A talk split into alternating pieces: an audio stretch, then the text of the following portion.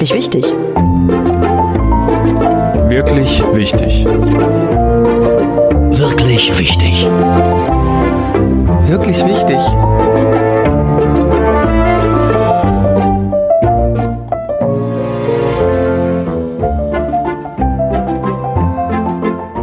Wenn wir eine Beziehung lebendig erhalten wollen und die Wertschätzung und Dankbarkeit und Anerkennung und Respekt erhalten wollen, müssen wir wieder unserer Natur uns engagieren.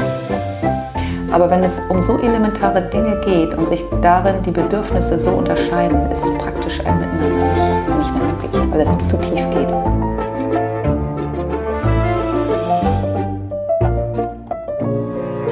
Meine heutige Gesprächspartnerin treffe ich an ihrem Arbeitsplatz der Privatpraxis Paartherapie Falkried in Hamburg. Michaela Peter ist Diplompsychologin und Paartherapeutin und dem einen oder anderen vielleicht bekannt durch ihren Podcast Elternliebe, ein Podcast für Eltern oder die, die es noch werden wollen. Oder ihre, eines ihrer Bücher, Zweisam, Dreisam, Einsam, wie Eltern wieder Mann und Frau werden. Oder die Burnout-Falle Lehrerberuf. Mika, danke, dass du dir Zeit nimmst. Ja, sehr gerne.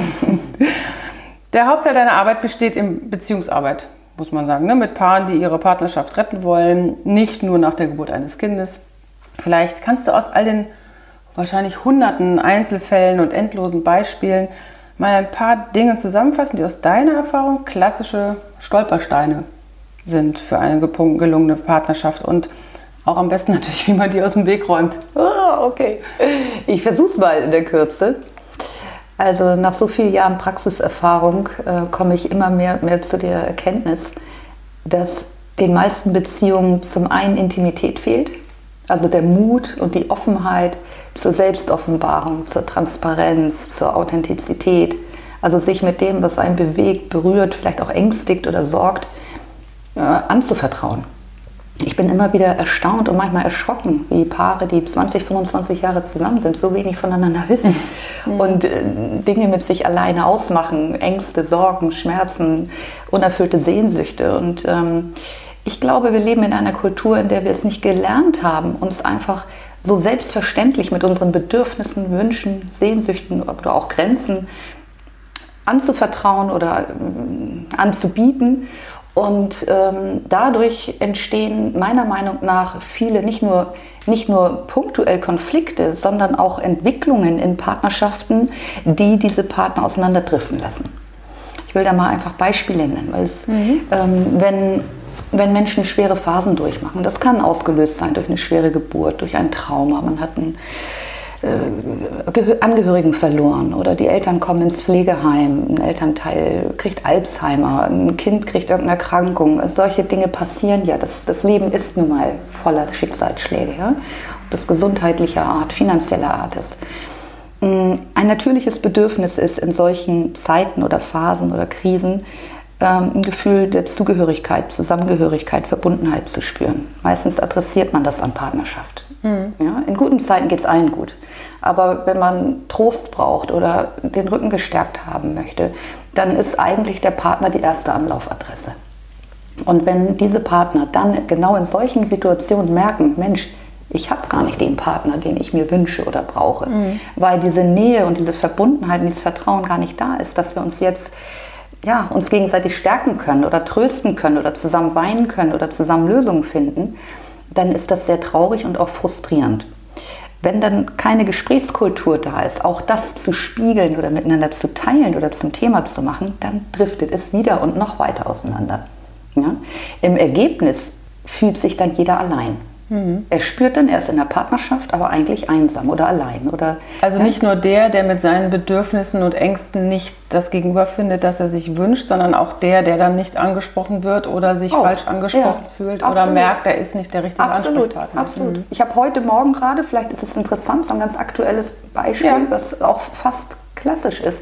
Ich hatte heute Morgen ein Paar im Erstgespräch, äh, wo durch Nachfragen rauskam, dass deren Sohn durch eine Komplikation nach der Geburt drei Wochen lang auf der Intensivstation war und drei Wochen lang kein Arzt sagen konnte, ob er überleben würde mhm. oder nicht.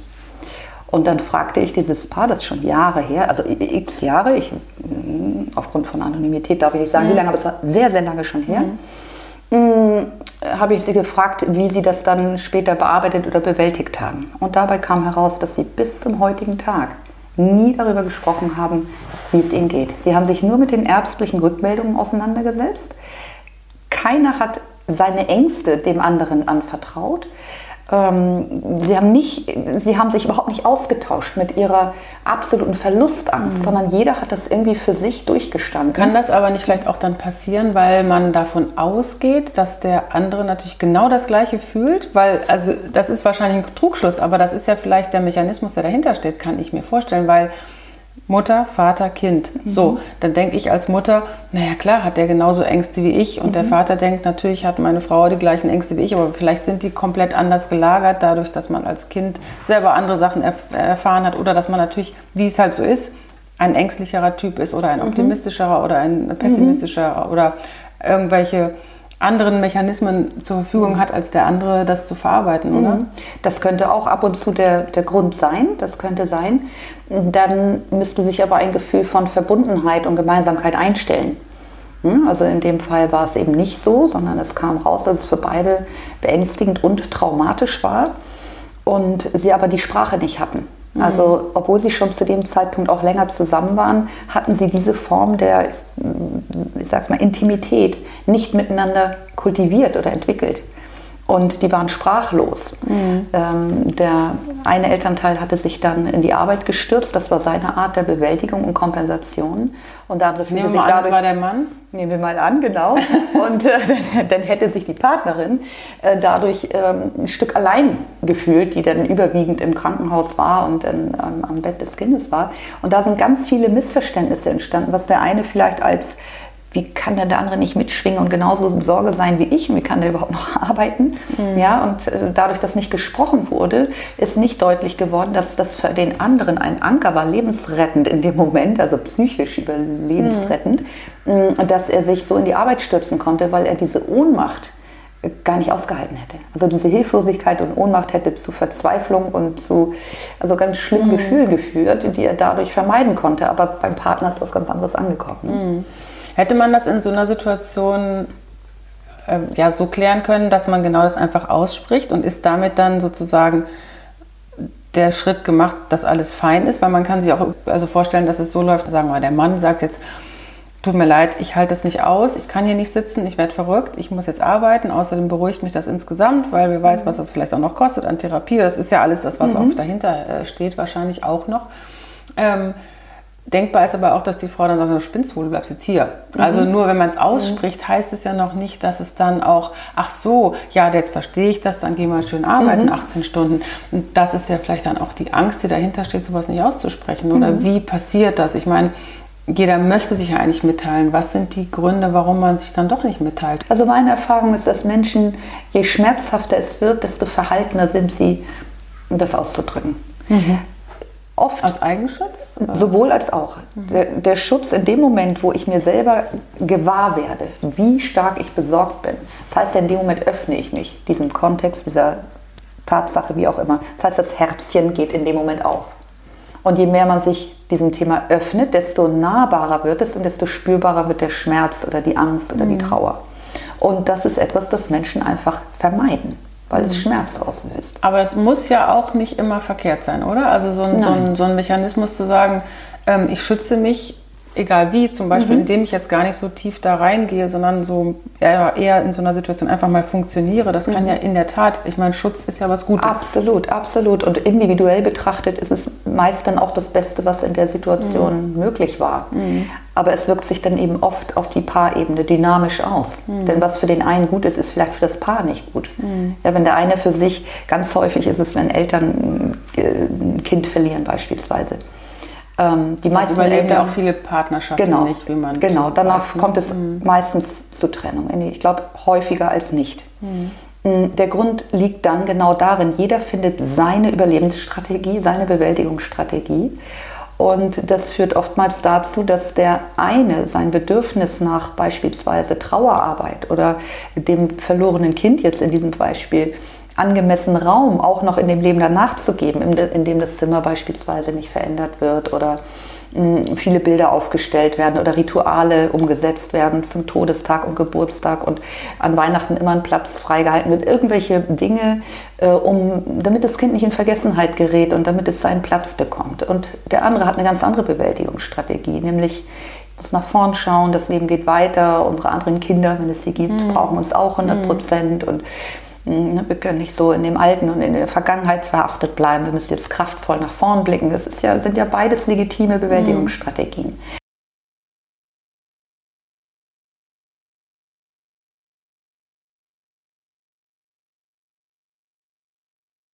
und sich darin die Bedürfnisse so unterscheiden, ist praktisch ein Miteinander nicht, nicht mehr möglich, weil es zu tief geht. Mhm.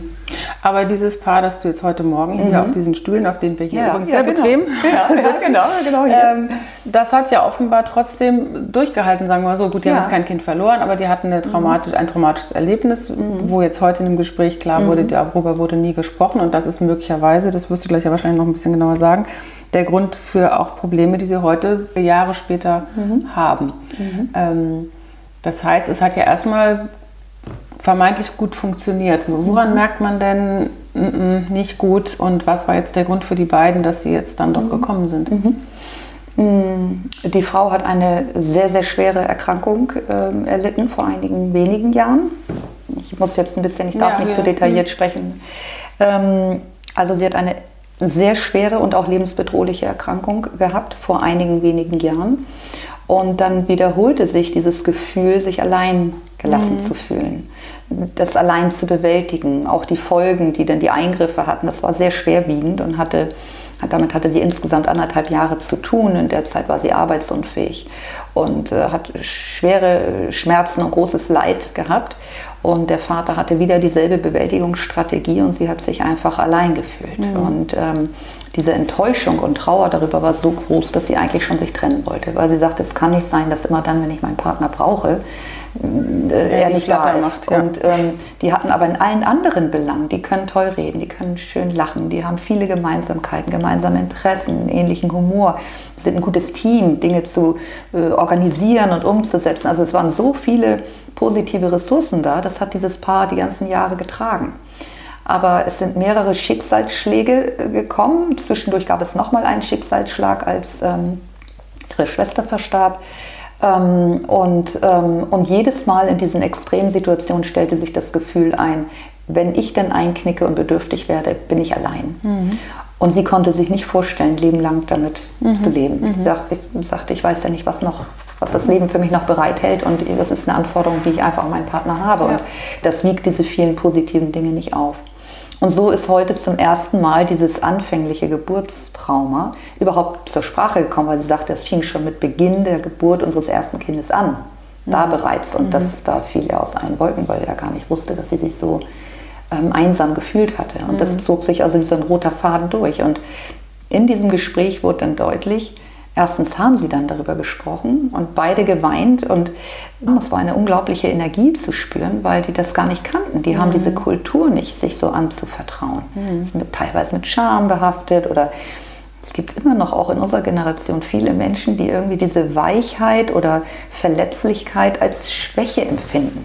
Ja, die von Eltern. Männer wie äh, Frauen. Ja, ja, es kommt eher darauf an, wie sie erzogen wurden. Ja, also wenn das jetzt Erwachsene mittleren Alter sind, die Eltern hatten, die sagen wir in den 40ern geboren wurden, 30er, 40er, 50er. Das war noch eine andere Erziehungskultur. Mhm. Ja, da waren so Glaubenssätze wie Indianer kennt keinen Schmerz oder also diese Verweichlichung. ja, genau, genau. Mhm. Nur die Harten kommen in Garten und also äh, gerade auch die Nachkriegsgeneration oder diejenigen, die in der Zeit äh, funktionieren und leben mussten, mh, die sind nicht so verzärtelt aufgewachsen selbst und da gab es diese Art von Weichheit nicht.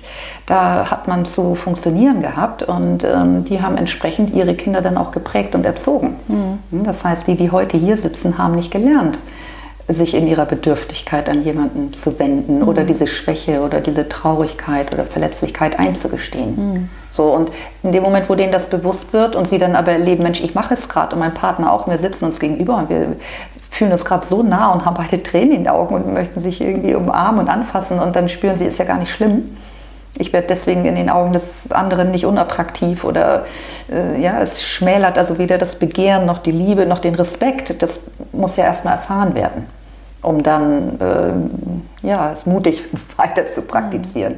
Und was gibst du denen dann, also was ist dann das wichtigste Handwerkszeug sozusagen, was du denen mitgibst, dass sie da jetzt den Weg, der offenbar jetzt nötig ist, gut zusammengehen können? Also heute zum Beispiel, es war eine ganz einfache Aufgabe. Wir sehen uns in einem Monat wieder und ich habe gesagt, sie sollen jede Woche einmal ein ruhiges Setting wählen, wenn die Kinder im Bett sind, es sich gemütlich machen mit dem Tee und sich Raum und Zeit geben, um über gemeinsame schicksalhafte Erlebnisse, die sie hatten, rund um diese Erkrankungen, äh, den Verlust der Schwester, die Geburt des Kindes, in der Weise, wie wir es heute gemacht haben, zu sprechen. Da muss ich ja nicht dabei sein. Mhm. Wir werden dann auswerten, ob es gelungen ist und ob sie auch ohne Moderation äh, da in, in, so einen Fluss gekommen sind. Mhm. Aber es nehme ich stark an, dass es gelingen wird. Ähm, so dass sie überhaupt erstmal voneinander erfahren. Mhm. Also wenn diese Gespräche ausfallen, dann fehlt ja auch ein Stück Kenntnis über den Partner. Wie, was geht in dem eigentlich vor? Was hat der für Ängste? Heute sind ganz viele Informationen geflossen, die der jeweils andere gar nicht wusste. Das klingt jetzt erstmal so, ja, nach einem unheimlich einfachen Beispiel dafür, dass im Grunde nur im Grunde eine Information fehlte oder mhm, ein Gespräch, ja. in dem einfach mal jeder sagt, was ist eigentlich äh, der Grund dafür, dass es mir so schlecht geht. Mhm. Ähm, was ich mir vorstellen kann, ist, dass eben, weil du gerade sagtest, sie brauchen mich dafür nicht, dass es trotzdem passieren kann, dass man dann in, dieser, in diesem Gespräch nicht unbedingt dann weiterkommt, wenn nämlich der eine nur sagt, ja, du hast mich allein gelassen und der andere sagt, jetzt hör auf mit deinen Vorwürfen. Mhm, genau. Das ist wahrscheinlich ja, ja. wieder das klassische Kommunikationsmodell, wo ja. dann eben eine Meditation, Mediation, meditieren hilft, hilft auch, genau. aber eine Mediation hilfreich ist. Ähm, und das ist das, finde ich, wenn man sich so umhört in den Beziehungen, die scheitern oder die eben über eine mhm. Therapie versuchen, doch noch äh, das Scheitern zu verhindern, immer wieder genannt werden, nach dem Motto, man ist so schnell wieder in den gleichen mhm. Schuhen drin, die man halt schon Jahre miteinander mhm. angehabt hat. Absolut, absolut. Also hätte ich in, in diesen, wir haben ja hier angefangen darüber zu sprechen, hätte ich bemerkt, dass solche Kommunikationsmuster vorherrschen, dann hätte ich die auch nicht äh, sozusagen äh, im Sinne der Hilfe zur Selbsthilfe damit entlassen, sondern dann hätte ich das hier geführt und während des Gesprächs immer darauf hingewiesen, wenn so ungünstige äh, Kommunikationsaspekte deutlich werden. Ne? Also ähm, da ist ja einfach wichtig, äh, in diesen berühmten Ich-Botschaften zu sprechen, von sich selbst, seinen eigenen Gefühlen. Aber das finde ich spannend, das will ich ja? dich jetzt auch mal fragen. Ich habe mal so ein tolles Buch gelesen, so nach dem Motto, genau das, Ich-Botschaften und keine Ahnung. Und dann habe ich gedacht, oh, das ist ja schlau, das ist ja cool und du willst das ja alles richtig machen. Ich irgendwann auch mal wirklich so Testballonmäßig, hat mich mhm. irgendwas wahnsinnig genervt bei meinem Mann. Und dann habe ich gesagt, so, das mache ich jetzt mal richtig mhm. vernünftig, wie, wie, einem das, ne? Wie im jetzt, Bilderbuch. Ja, genau, wie einem das geraten wird, damit es auf jeden ja. Fall funktioniert.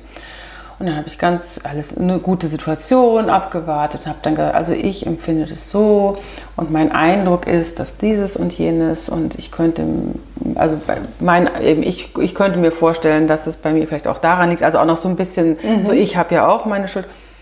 Die Antwort war dann nach fünf Minuten in diesen Ich-Botschaften, ich höre immer nur ich, ich, ich. Und dann habe ich gedacht, super, das, das hat ja richtig gut funktioniert, äh, nämlich gar nicht. So, und seitdem habe ich immer gedacht, was ein Quatsch. Ich hätte nicht gedacht, dass es, äh, ja, aber offenbar ist es immer. Also wieder, bei mir hat es nicht funktioniert. Das ist lustig, das ist lustig, das habe ich noch nie gehört. Das ist wirklich lustig. Ist das ja noch nie passiert. Sein. Nee, habe ich den einzigen also, Mann auf der Welt, der das nee, sieht. Das ist ja, ist ja toll. Das ist, auch nicht schlimm, weil wir haben es ja auch anders gelöst. Aber ja, das, ja. Ich, also das war wiederum nämlich natürlich total toll, weil wir haben uns dann so weggeschmissen darüber, dass ja. ich gesagt habe, na super, ich jetzt wollte ich es besonders gut machen. Und, äh, Ach so, du hast es dann transparent gemacht. Ja, dass du, okay. ja klar. Also, also, ich, das das war, es, vielleicht war das auch, ups, jetzt habe ich hier gegengehauen, vielleicht war das auch der Grund, ähm, mhm. weshalb es nicht funktioniert hat. Vielleicht kam es auch äh, so ein bisschen aufgesagt daher, aber ich habe mir schon Mühe gegeben. Ja, also das ist, das ist so ein Beispiel dafür, wo es schief laufen kann, wo man sich einfach nicht, nicht öffnet. Ähm, Gibt es so andere Hauptpunkte, wo du sagst, das sind so die klassischen Dinge, wo es einfach anfängt zu haken und wenn man nicht aufpasst und nicht rechtzeitig interveniert, dann gibt es einfach so einen großen Graben, der irgendwann nicht mehr zuzuschütten ist.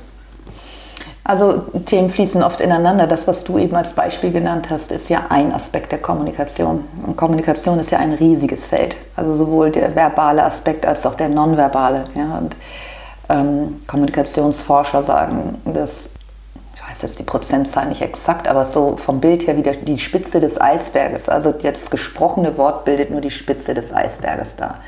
Und alles darunter, dieser Riesenberg, den man nicht sieht, ist auch Kommunikation. Also Körpersprache. Mimik, Gestik, mhm. Tonfall, Tonalität, alles, was ja so äh, ein Augenrollen, ein Ausatmen, ein genervtes, eine Handbewegung, eine ja, abwertende, das alles ist Kommunikation. Mhm. Ja? Der, die Art des Blickkontaktes, äh, ja, da kann so viel Kommunikation stattfinden, bewusst und unbewusst. Ich strafe ab, indem ich den anderen nicht angucke, wenn ich wenn, wenn spricht. Er soll spüren, dass ich, ja, also das sind ein bisschen in die subtilsten Dinge ist das alles Kommunikation.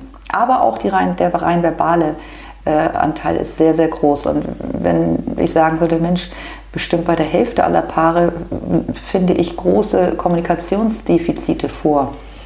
Dann berührt es ja aber auch diese anderen Bereiche, die ich eben sagte, von Intimität. Denn ein Austausch von Interessen, von Belangen, von wie auch immer, ist einerseits ein Gespräch, eine Gesprächsführung, hat mit Kommunikation zu tun, betrifft aber auch den Bereich Intimität und Vertrauen. Aber Kommunikation wird benötigt, um Nähe und Vertrauen herzustellen, weil ja nur über den Austausch das stattfindet. Mhm. Also vergreift es so ein bisschen ineinander. Teufelskreis dann ne? irgendwann. Ich würde, ich würde sagen, dieser Bereich Intimität und, und Kommunikation, wie gut kenne ich den anderen? Wie, wie, wie gut kann ich mich in ihn einfühlen und mit ihm mitschwingen, wenn er von Dingen berichtet? Ja? Also den Partner wirklich kennen und ihn dann auch da abholen können, wo er gerade ist und adäquat auf ihn eingehen können. Das hat alles mit Intimität zu tun. Und das andere ist dann der kommunikative Aspekt. Das ist, glaube ich, ein, also die beiden Aspekte finde ich ganz, ganz, ganz häufig. Ist es denn häufiger der Fall, dass Menschen miteinander oder als Paare gar nicht erst gut kommunizieren. Es fällt ihnen nur am Anfang nicht auf, weil da die große mhm. Verliebtheit ist. Oder stellen die es eher ein? Was ist so das häufigere Phänomen? Sowohl als auch. Es gibt viele, die ähm, zusammenkommen und kein Defizit spüren, weil sie auch vorher vielleicht keine anderen Erfahrungen gemacht haben. Das sind dann meist Paare, die es auch zu Hause nicht gelernt haben. Denn dann würde einem ja auffallen, dass einem etwas fehlt. Ne? Also wenn man selber aus einem Milieu oder aus einem Umfeld kommt, in dem nicht vertrauenswürdig und, und intim gesprochen wurde, dann fehlt einem schlicht eine Lernerfahrung, mhm. ne? so ein Know-how. Und dann vermisst man es erstmal nicht. Man merkt es dann einfach später, dass sich eben Gefühle einstellen von ich fühle mich unverstanden oder nicht gesehen oder wieso kriege ich jetzt keinen Trost oder ja, also das sind dann eher Gefühle, die in Situationen entstehen, aber das heißt nicht, dass derjenige automatisch erkennt, wir haben keine Intimität. Mhm. Ja, das fällt davon nicht auf. Also das gibt es oft, so dass es diese Kultur einfach fehlt. Aber es ist auch oft so und natürlich in Langzeitbeziehungen muss man schon sagen, dass es, wenn wir jetzt schauen, von welcher Gruppe sprechen wir, wenn wir von den Langzeitpaaren sprechen, gibt es da auch typische Themen, ähm, nämlich dass leider es in der Natur des Menschen liegt, Dinge, auch schöne Dinge, irgendwann for granted zu nehmen. Mhm. Ja, also wenn du jetzt einen Partner hast, der toll kocht, dann freust du dich die ersten Wochen, Monate, vielleicht auch noch ein, zwei Jahre und bist stolz und erzählst es überall. Und irgendwann ist es so selbstverständlich, dass du jeden Tag ein leckeres Essen kriegst, dass diese Würdigung und Wertschätzung und Dankbarkeit in dem Moment, wo du dieses köstliche Mahl isst, gar nicht mehr spürbar ist. Mhm. Das ist die menschliche Natur. Das macht niemand absichtlich mhm. und ist auch kein Zeichen von Ignoranz oder so, sondern das ist, steckt in uns drin und daher kommen auch diese Ratschläge von Kollegen und Autoren, die immer sagen, Beziehung ist Arbeit, Arbeit, Arbeit.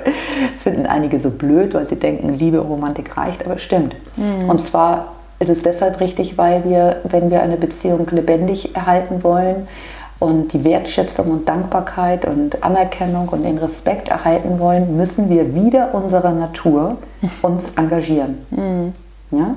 Und wenn wir das nicht tun, dann ähm, wird, die, wird die Beziehung vernachlässigt. Das sind wie Blumen, die kein Licht und kein Wasser kriegen.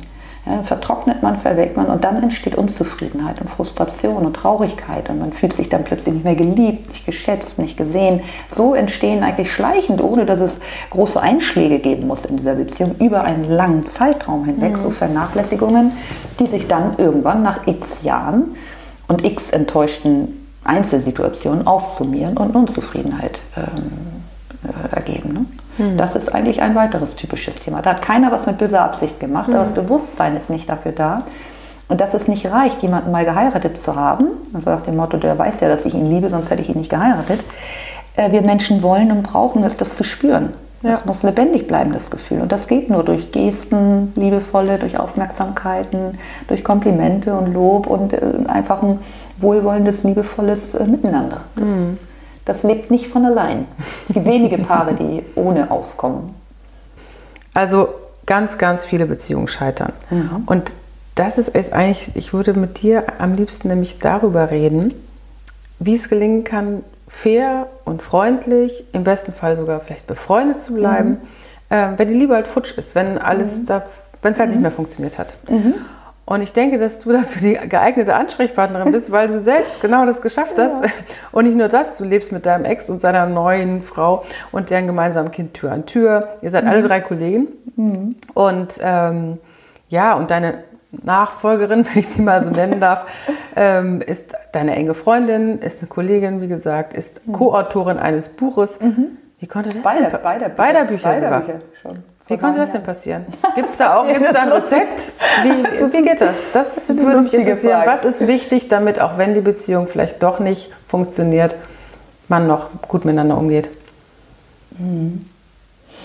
Ähm, ich glaube, dass in vielen Menschen ähm, die Vorstellung herrscht, wenn eine Beziehung endet, dass es einem Scheitern gleichkommt, dass man versagt hat. Ich glaube, da könnten wir schon mal ansetzen als ersten Grund dafür, warum es überhaupt dann häufig in Rosenkrieg oder völligen Beziehungsabbruch oder in unschöne Szenarien mündet. Mm, sogar die Liebe scheint unter irgendeinem Leistungsaspekt zu stehen und Menschen haben weniger den Blick für das, was sie miteinander in diesen Jahren errungen, erlebt und entwickelt haben. Ähm, das finde ich wahnsinnig traurig, tragisch. Gerade wenn Kinder im Spiel sind, die gesund und gut geraten sind, das ist ja etwas, worauf man zu jedem Zeitpunkt stolz sein kann, unabhängig mhm. davon, ob die Liebe zwischen den Eltern erhalten geblieben ist oder nicht. Ja? Mm, ich denke, diesen Blick dafür zu haben, dass es trotzdem ähm, eine wertvolle Zeit, eine auch Erfolg, wenn man das Wort überhaupt jetzt damit mal in Zusammenhang bringen will, aber das Gegenteil von Versagen und äh, ist nun mal der Erfolg. Also es ist doch erfolgreich und es ist doch erfreulich und es ist doch wertvoll, wenn man 10 oder 15 oder 20 gute Jahre hatte, aus denen gesunde Kinder hervorgegangen sind, äh, die fähig sind, Freundschaften zu pflegen, die ihren Beruf verfolgen und so weiter. Und ich glaube, dass durch diese Scham und auch Schuldgefühle den Kindern gegenüber, vielleicht sogar den Eltern, der Familie, dem Umfeld gegenüber, wir haben versagt, wir haben es nicht geschafft. Ja, dass, dass dadurch überhaupt schon so eine unheimlich negative Energie und Bewertung dieses Scheitern beginnt. Und wenige können irgendwie mit Dankbarkeit oder Stolz auf die Zeit blicken und sagen, toll, ich möchte die Zeit nicht missen. Ich habe wahnsinnig wichtige Erfahrungen gesammelt. Ich hatte einen tollen Menschen an meiner Seite. Ich habe mich geliebt gefühlt und die meiste Zeit. Und das war so schön. Ich glaube, dazu gehört so eine Art, ja, diese Form von Reife, die vielleicht auch, auch etwas mit so einer Haltung, philosophischen Haltung zu tun hat letztlich kann man sagen, die, die Frage nach dem Wasserglas, sehe ich das halb volle oder das halb leere Glas, spielt eine große Rolle. Mhm. Aber da sind die Menschen ja auch sehr unterschiedlich ja. und Beziehungen sind ja auch sehr unterschiedlich. Also nicht jede Beziehung zerbricht nach 15 tollen Jahren, sondern mhm. nach äh, 13 mhm. schrecklichen Jahren. Ja. Und dann kommt vielleicht auch eher, ja, das Kind ist ja nur so gut geraten, weil ich oder so. Oh also soweit kann es ja auch gehen. Und die Frage ist natürlich auch, wie, wie verletzend natürlich äh, eine genau, Trennung Genau, genau da wollte ich ne? gerade drauf hinaus. Ich hatte natürlich, oder wir, also mein Ex-Mann und ich hatten gute Bedingungen insofern, als dass diese Trennung im, im Konsens stattgefunden hat. Ich glaube, also wenn eine Liebe ausläuft oder man merkt, in unserem Fall war es einfach sehr kameradschaftlich, freundschaftlich, geschwisterlich geworden, was auch einen Wert an sich hatte. Und das ist ja bis heute geblieben. Ne? Mhm. Wir haben nur irgendwann festgestellt, dass diese äh, romantische, sinnliche, auch sexuelle Seite uns beiden fehlt und dass wir offenbar im Miteinander, in der Dynamik, äh, das irgendwie nicht gut erhalten können. Mhm. Es war traurig für uns beide, aber es war klar, das möchte man leben, so eine Beziehung möchte man haben. Und dann kann man gemeinsam die Beziehung zu Grabe tragen im, im Konsens, im gegenseitigen Verständnis, dann gibt es ja gar keinen Grund, böse zu sein oder enttäuscht oder so. Mhm. Ich glaube, es ist immer dann schwer, wenn eine Beziehung einseitig beendet wird, weil dann... Ist das nicht meistens so? Was ist da deine Erfahrung? Ja, ich, ich denke schon, ja. Ja, ja, ja. Ich denke, meistens ist es so, dass einer dann irgendwann an die Grenze kommt, dass er die Beziehung so nicht mehr weiterführen möchte, unabhängig davon, ob er jetzt jemanden kennengelernt hat, sich verliebt hat oder überhaupt ein Dritter eine Rolle spielt, aber so an so einen Schmerzpunkt gekommen ist, wo er sagt, ich bin jetzt so unzufrieden, ich möchte nicht mehr weitermachen. Und selten ist es so, dass der andere das schon geahnt oder gespürt hat oder weiß oder darauf vorbereitet ist. Das heißt, der, der sich trennt, hat immer auch schon einen Vorsprung, zeitlich, emotional Ja, und dann ist es natürlich die Frage, wie spricht man das an, wie wird es vermittelt, wie, wie fair und authentisch und transparent wird dieser Prozess auch gestaltet. Und äh, leider passieren in dieser Zeit dann häufig Verletzungen und Kränkungen, ja, die es dann irgendwie unmöglich machen, so ganz freundschaftlich und fair und reif und weise so eine Beziehung ähm, in eine Freundschaft zu überführen oder so. Ne? Mhm. Ja. Gut, aber dann trotzdem, wenn dann, also das, der nächste Schritt bei dir ist ja jetzt nicht nur, okay, ich bin fein mit meinem Ex, das, ist, mhm. das schaffen ja noch mhm. einige, sondern nee, die neue Frau, die finde ich auch super. und wir wohnen jetzt Tür an Tür und so. Also, ähm, weil auch das kennt man ja, dass äh, ehemalige Freundinnen, Freunde, Männer, Frauen, ähm, so, also dass da oft ein beidseitiger Eifersucht ist. Also mhm der klassische, ja, die Eifersucht auf die Ex, obwohl man doch immer sagt, ja gut, die sind doch getrennt, es ist doch vorbei. Aber mhm. und andererseits natürlich auch der, der alten Frau äh, sozusagen auf die neue Frau, was mhm. hat die jetzt, was ich nicht habe, warum mhm. klappt es mit der jetzt vielleicht mhm. besser? Mhm. Das sind ja auch alles Dinge, die nicht, ähm, die nicht ohne sind. Die nicht ohne sind, ja. Deswegen gibt es gelingende Patchwork-Familien und nicht so gelingende. Ne? Mhm. Was sind da die wichtigsten Ingredienzien, damit es funktioniert? Oder ist das so individuell, dass man das einfach gar mhm. nicht sagen kann?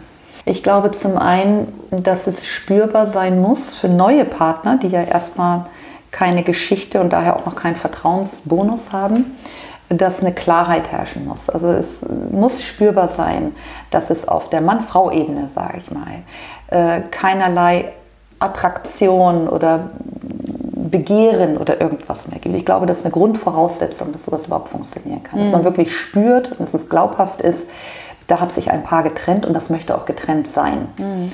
Ähm, wenn das nicht gegeben ist, ist Eifersucht ja durchaus auch nachvollziehbar, vielleicht sogar berechtigt. Es gibt ja genug Paare, die auch wieder zusammenkommen. Ne? Mhm. So. Ähm, also ich glaube, das ist schon mal so eine Grundvoraussetzung. Und ähm, dann sollte sich natürlich auch, sollten sich die Partner zu ihren bestehenden Partnerschaften voll und ganz bekennen. Also je mehr man spürt, ich werde jetzt begehrt, ich werde geliebt, ich, äh, ich, ich bin hier die Partnerin an der Seite, mit mir wird zuerst gesprochen oder ich bin die erste mhm. Ansprechpartnerin und ähm, dass einfach so eine, dass es spürbar wird, diese Exklusivität, die der Partner hat. Mhm. Ja? Ähm, dann gibt es doch finde ich eigentlich kein Grund so richtig zur Sorge und Eifersucht. Ich glaube, das verwischt oft oder es wird nicht klar genug kommuniziert und dann mhm. oder es gibt vielleicht ja wirklich, äh, also gerade jetzt, wenn ein Kind da ist, ist das ja zum Beispiel ein Themenbereich, der niemals exklusiv sein kann, beziehungsweise ja. der exklusiv bei der Ex-Partnerin mhm. in dem Fall bleibt. Ja. Weil dein Ex-Mann wird sich natürlich über euer gemeinsames Kind zuallererst mit dir austauschen, ja, was ja ja. richtig ist. Das heißt, mhm. da ist ja schon mal ein Lebensbereich, in dem die neue Partnerin nicht die Exklusivität mhm. hat. Genau. Das muss man ja auch aushalten Ob, können. Absolut. Und ich, ich glaube auch, dass es gut für uns alle war, dass mein Ex-Mann auch nochmal eine neue Familie gegründet hat. Denn ich könnte mir schon vorstellen, wenn die eine Partnerin, also aus der einen Beziehung ein Kind entstanden ist und das, die andere Beziehung kinderlos bleibt, genau diese Exklusivität und diese ja, ewig miteinander verbunden sein, mhm. ähm, das schafft schon etwas Eigenes oder Besonderes, was in Konkurrenz stehen kann zu anderen Dingen. Ne? Also und das ist aber andererseits für die Partnerin, die zurückbleibt, wenn wir es jetzt mal davon mhm. ausgehen, es war jetzt vielleicht keine von beiden herbeigesehnte Trennung, nach meiner Erfahrung so aus dem Freundeskreis eigentlich die größte Belastung andererseits. Also wenn jetzt der der Ex-Partner auf einmal mit dann der meistens ja auch jüngeren Frau ist es ja dann mhm. häufig, dann auch noch wieder ein Kind bekommt und eine neue Familie gründet. Das ist, glaube ich, die größte Verletzung oft ähm, nach dem Motto, naja, jetzt ist das nicht mehr seine Familie, sondern es hat eine neue Familie und ist dann mhm. auch für das erste Kind oft schwierig, mhm. für die ersten ja. Kinder. Ne? Ich glaube, gerade in der Konstellation, dass diese Frau verlassen wurde, ich glaube, das ist ein großer Schmerz, ja. Ja, darüber hinaus denke ich auch, auch noch ein Aspekt ist, wie begegnet jetzt, wie begegnen sich die Frauen oder die Männer? Also mh, hm, schafft man einen Raum zwischen sich und dem Ex-Partner, der den anderen ausschließt oder nicht? Mhm. Sowas kann man ja steuern. Mhm. Um mal Beispiele zu nennen, damit es ein bisschen konkreter wird und nicht so abstrakt. Man kann natürlich in Gegenwart der neuen Partnerin ständig aus seiner Geschichte Anekdoten erzählen. Weißt du noch, als wir hier, weißt du noch da, und guck mal hier das Foto und ach, das haben wir doch damals auch. Kann man machen, ja. Finde ich das günstig? Nein. Wozu? Man weiß ja, also es muss nicht sein. Das kann vielleicht später, wenn die neue Beziehung sich etabliert hat und bombenfest ist und überhaupt und eine gute Beziehung Muss schon kein gewachsen Tabu bleiben, ist. Genau, es- ja. dann kann man auch mal, aber man könnte feinfühlig sein und sowas am Anfang, bis die, solange die noch nicht ne, als Paar sich so konsolidiert haben, einfach unterlassen. Da ist dann häufig so eine mangelnde Feinfühligkeit. Das ist ja wahrscheinlich noch nicht mal eine böse Absicht, aber sowas kann man meiden, um nicht unnötig Verunsicherungen oder Eifersucht auszulösen. ne? Also es gehört schon ein bisschen Taktgefühl dazu, Feinfühligkeit und Rücksichtnahme und sich auch mal zurückstellen. Und also ganz zufällig und so passiert es nicht. Aber ich denke bald haben wir drei alle Kollegen sind und alle vom Fach sind. Reflektiert Ähm, ihr euch vielleicht ein bisschen mehr als der durchschnittliche Vielleicht, und vielleicht ist das tatsächlich so. Ich Ja. weiß es nicht. Wir werden ja oft gefragt. Ne? Aber vielleicht ist es so, dass glücklicherweise drei Menschen da oder vier jetzt inzwischen aufeinanderstoßen, die alle ja, ein Maß an Reflexionsvermögen und Feinfühligkeit haben und dann und auch erkennen können, die Bereicherung, die es darstellt, wenn man einfach, ja, ich bin ja auch glücklich darüber, dass mein Ex-Partner so eine nette, sympathische und kluge Frau gefunden hat, der Spaß macht, sich zu unterhalten und Zeit zu verbringen. Das ist ja eine Bereicherung, wenn so ein Mensch dann in das Umfeld kommt. Ne? Ähm, warum soll das nicht auch ein freundschaftlicher Kontakt sein oder werden? Ne? Also Also das heißt, so die, äh, den Zaubertrick, wie das funktioniert, äh, gibt es leider auch da nicht, wie wenn in ich die Formel hätte, dann wäre das jetzt mein drittes Buch und Bestseller. wieder was Neues. Das Ja, neue Buch kommt genau. bestimmt. Ja. Mika, ich danke dir. Ja, ich danke dir auch. Schönen Feierabend. Danke dir auch.